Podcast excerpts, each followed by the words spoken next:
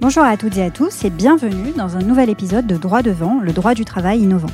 Droit devant, c'est un podcast consacré au droit du travail et c'est ma manière d'apporter des conseils concrets sur cette matière technique et mouvante qu'est le droit du travail.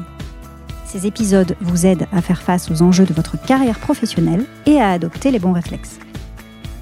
Aujourd'hui, je reprends le micro dans un épisode en solo pour parler des forfaits jours et plus particulièrement des forfaits jours dont bénéficient les cadres. En 2015, ils étaient plus d'un million et demi à être soumis à cette modalité d'organisation du temps de travail.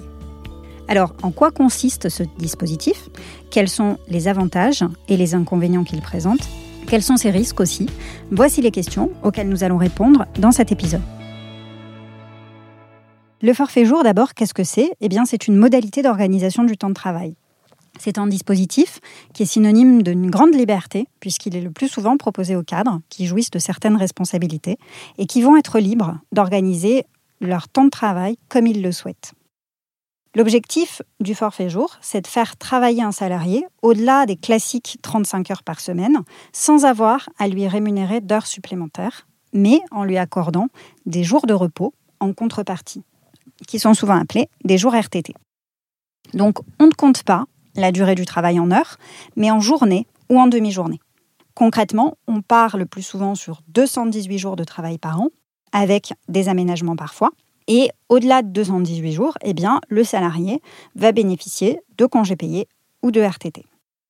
Donc finalement, peu importe le temps de travail hebdomadaire, puisque la rémunération est décorrélée du temps de travail réel on compte le nombre de jours de travail par an. C'est un dispositif qui semble offrir beaucoup de souplesse aux employeurs dans la gestion de leur personnel, mais c'est aussi un dispositif qui alimente largement les contentieux prud'homo ces dernières années. Alors pourquoi c'est un sujet sensible les forfaits jours Eh bien, il y a plusieurs années, la Cour de cassation a été amenée à se pencher sur cette modalité d'organisation du temps de travail. Et elle a relevé que sous couvert de donner de l'autonomie au cadre, eh bien en fait, les entreprises parfois les faisaient travailler sans contrôle de leur charge de travail. Donc on se retrouvait avec des salariés qui travaillaient 60 ou 70 heures par semaine sans aucun contrôle, sans aucune visibilité de la part de l'entreprise. Face à ces dérives, la Cour de cassation puis le législateur sont intervenus pour poser un cadre et des règles strictes. Et lorsque ces règles ne sont pas remplies, les forfaits jours proposés ne sont pas valables. La conséquence, c'est la nullité de la convention de forfait. En termes de conséquences financières, ça signifie que si le forfait jour est nul, on en revient au classique décompte de la durée du travail de 35 heures par semaine. Autrement dit, quand le juge va considérer que le forfait est nul, il va se mettre à reconstituer et à recompter toutes les heures travaillées au-delà de 35 heures. Par exemple, pour un cadre qui travaille 55 heures par semaine, toutes les heures réalisées au-delà de 35 heures vont être payées au taux majoré comme des heures supplémentaires, avec une majoration qui va varier en général entre 25 et 50 et il faut savoir que la prescription des heures supplémentaires en France est une prescription que l'on qualifie de triennale, c'est-à-dire d'une durée de trois ans. Donc les calculs qui vont être présentés au juge vont permettre de remonter sur les trois dernières années de la collaboration. C'est l'objet précisément de nombreuses actions judiciaires devant le Conseil de prud'homme, avec des montants qui chiffrent rapidement, puisqu'on voit que la temporalité sur laquelle peut porter l'action, la durée triennale, va avoir pour effet de générer des montants de rappel de salaire très élevés. Ce type de condamnation sur la nullité du forfait jour peut aussi être assorti de condamnation au titre d'une indemnité de six mois pour travail dissimulé. Donc le risque judiciaire existe et il est bien réel. Alors c'est vrai que tant que la collaboration se passe bien, on n'a pas tellement de problèmes, mais le jour où la situation se dégrade, eh bien souvent les salariés se mettent à contester cette modalité d'organisation du temps de travail qui parfois présente un certain nombre de brèches. Qu'est-ce qu'on conseille à un employeur pour éviter un tel risque? Eh bien, de sécuriser sa convention de forfait jour. C'est-à-dire, d'abord, en premier lieu, de s'assurer que ce dispositif est véritablement proposé à des cadres qui bénéficient d'une autonomie et qui sont décisionnaires dans leur organisation du travail. Ça, c'est la base. On a conseillé euh, il y a quelques années une entreprise qui demandait systématiquement à ses salariés de se présenter à leur poste de travail le matin à 9h au plus tard et de ne pas quitter les bureaux de la société avant 19h le soir. Ce type de consigne suffit à montrer que le salarié n'est pas libre et autonome dans la gestion de son temps de travail et de faire tomber le forfait jour. Donc, de façon générale, il faut savoir que l'application du forfait jour est incompatible avec l'obligation qui serait faite à un collaborateur de respecter un planning. Ça, c'est la première règle. Il va falloir également s'appuyer sur un texte qui va permettre le recours au forfait jour. Donc ça peut être un accord euh, d'entreprise ou une convention collective. Et là, pour ne rien simplifier, il faut savoir que la Cour de cassation a considéré que certaines conventions collectives prévoient le recours à un dispositif de forfait jour, mais avec des règles qui sont insuffisantes et euh, qui peuvent conduire à l'invalidité de la convention de forfait.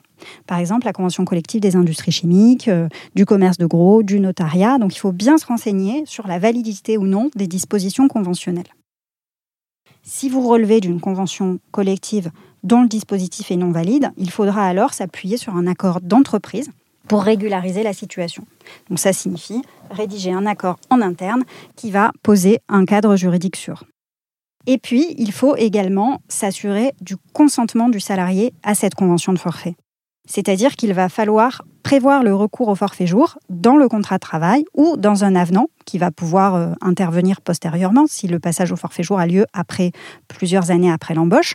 Mais en tout état de cause, il va falloir acter le consentement du salarié dans un euh, document contractuel dans un dossier, euh, on a fait face à un employeur qui nous soutenait qu'en réalité, il mentionnait le recours au forfait jour sur le bulletin de paie et que cette mention était suffisante pour régulariser la convention de forfait. Clairement, elle ne l'est pas et la jurisprudence est constante. Elle rappelle régulièrement que euh, la convention de, forfait est nulle dès lors que la mention résulte seulement euh, du bulletin de paie. Il faut véritablement un avenant ou un contrat de travail dans lequel le recours au forfait jour est prévu. Et ensuite, il faut savoir que ces premières règles ne suffisent pas à ce que la convention de forfait soit valable. Pourquoi? Parce qu'il faut avoir à l'esprit que concrètement, c'est pas parce que la durée du travail est décomptée en jours que l'on peut faire travailler les salariés sans limite. Et il va euh, véritablement falloir s'assurer de la charge de travail de ses collaborateurs. Donc, ça peut passer par euh, l'établissement d'un document de suivi de contrôle, par exemple, que l'employeur va établir, transmettre aux salariés sous la forme d'un tableau. Et dans ce tableau, chaque salarié va devoir indiquer les jours durant lesquels il a travaillé chaque mois, euh, les jours de congé euh, qu'il a pu poser, les jours de RTT qu'il a pu prendre, que ce soit par journée entière ou par demi-journée. Mais en tout état de cause, on va établir ce document de suivi qu'on va demander aux salariés de remplir et chaque salarié va devoir le remplir, par exemple, avec une fréquence mensuelle. Ça ne remet pas en cause l'autonomie des salariés en forfait jour, mais ça permet à l'employeur d'avoir de la visibilité sur la charge de travail de ses collaborateurs. Donc ça, c'est un document de suivi qu'il est très fortement recommandé de mettre en place au sein de l'entreprise. Deuxième chose, l'employeur va devoir organiser régulièrement des entretiens avec le salarié. Et à l'occasion de ces entretiens, il va devoir évoquer l'organisation du travail pour savoir si elle convient au salarié et puis, euh, de manière plus structurelle, l'interroger pour savoir si sa charge de travail est compatible avec l'organisation de sa vie personnelle. C'est une question qu'il faut poser à ses collaborateurs. Dans les faits, on conseille de tenir à minima deux entretiens annuels et euh, par souci de simplification, on recommande à nos clients de caler l'un de ces entretiens lors de l'entretien annuel d'évaluation du collaborateur. Et enfin, dernière chose, l'employeur doit garantir le droit à la déconnexion de ses collaborateurs. En général, pour s'assurer du respect de ce droit, eh on euh, rédige une charte de la déconnexion au sein des entreprises que l'on met en place. Le droit à la déconnexion, qu'est-ce que c'est? C'est en fait le droit pour le salarié de ne pas être connecté aux outils numériques euh, professionnels sans relâche. Le salarié ne doit pas euh, être connecté à ces outils numériques pour un motif professionnel en dehors de son temps de travail habituel. On sait tous que le mal du XXIe siècle, c'est l'hyperconnexion. Véritablement, l'employeur doit avoir à cœur d'éviter que ses salariés ne se connectent le week-end, le soir ou pendant les vacances. Ça signifie que l'employeur va pouvoir décliner dans cette charte de la déconnexion tout un tas de mesures concrètes pour éviter cette hyperconnexion. Donc ça peut euh, consister à demander à ses salariés, à côté de l'objet du message, de préciser le degré d'urgence. Ça peut être de préciser dans le corps du mail que euh, le mail n'appelle pas nécessairement de réponse immédiate. Ça peut être euh, voilà, une, mention dans la signature électronique du fait que les messages que l'on peut envoyer la nuit, ou pour ceux qui travaillent par exemple à l'étranger avec le décalage horaire, pourraient envoyer des messages durant la nuit ou durant le week-end, eh bien ces messages qui sont envoyés en dehors des heures de travail ne nécessite pas de réponse immédiate. Ça peut être aussi la mise en place d'un paramétrage durant les vacances des collaborateurs, mettre en place des messages d'absence et de renvoi vers d'autres interlocuteurs pendant les congés ou les jours de repos des uns et des autres. Donc toutes ces règles sont à décliner et à mettre en place au sein de l'entreprise pour sécuriser ces forfaits jours. Tout ça repose sur un principe, le fait que, évidemment, l'employeur est responsable de la santé des salariés de son entreprise et que c'est à lui de veiller à ce que la charge de travail soit compatible avec la vie personnelle de chacun. Donc on a vu les conseils qui euh, sont à décliner et à mettre en place au sein de l'entreprise pour s'assurer de la validité de la convention de forfait. Qu'est-ce qu'on fait maintenant face à un salarié en souffrance euh, qui euh, n'arrive plus à assumer un rythme de travail effréné? Eh bien, le premier conseil que l'on peut donner à un salarié qui n'arrive plus à gérer le rythme de travail qui lui est imposé, ça serait, dans un premier temps, d'alerter sa hiérarchie, d'expliquer que le rythme de travail est trop élevé parce que euh, le nombre de collaborateurs est insuffisant euh, dans son service, ou en, expliquant et en motivant quelles sont les circonstances qui amènent à formaliser cette alerte. Donc véritablement écrire à sa hiérarchie ou l'en informer verbalement pour expliquer la souffrance liée à ce rythme de travail trop élevé.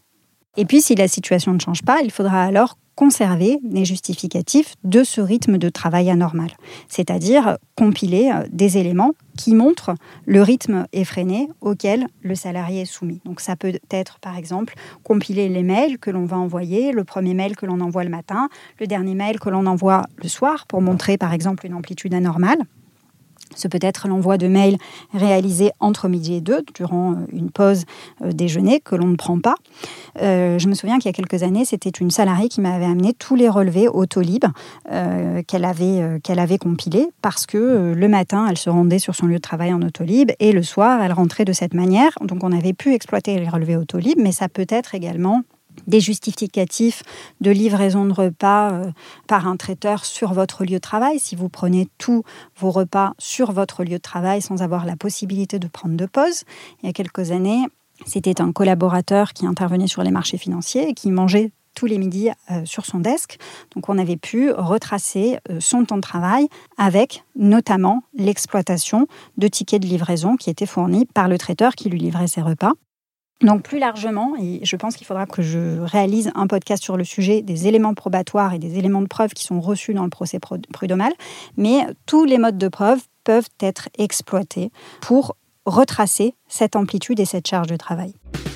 Donc voilà ces premiers conseils sur l'organisation euh, concrète de la mise en place des forfaits jours au sein de l'entreprise et puis euh, les premières règles à respecter quand on envisage la mise en place d'un tel dispositif. J'espère que euh, cet épisode vous a plu, qu'il vous a apporté des conseils utiles. N'hésitez pas, si vous souhaitez nous aider à faire connaître plus largement ce podcast, à nous laisser une note 5 étoiles sur iTunes ou euh, des commentaires sur les réseaux sociaux ou euh, à partager nos contenus avec vos réseaux. Je vous remercie de votre attention et je vous dis à très bientôt.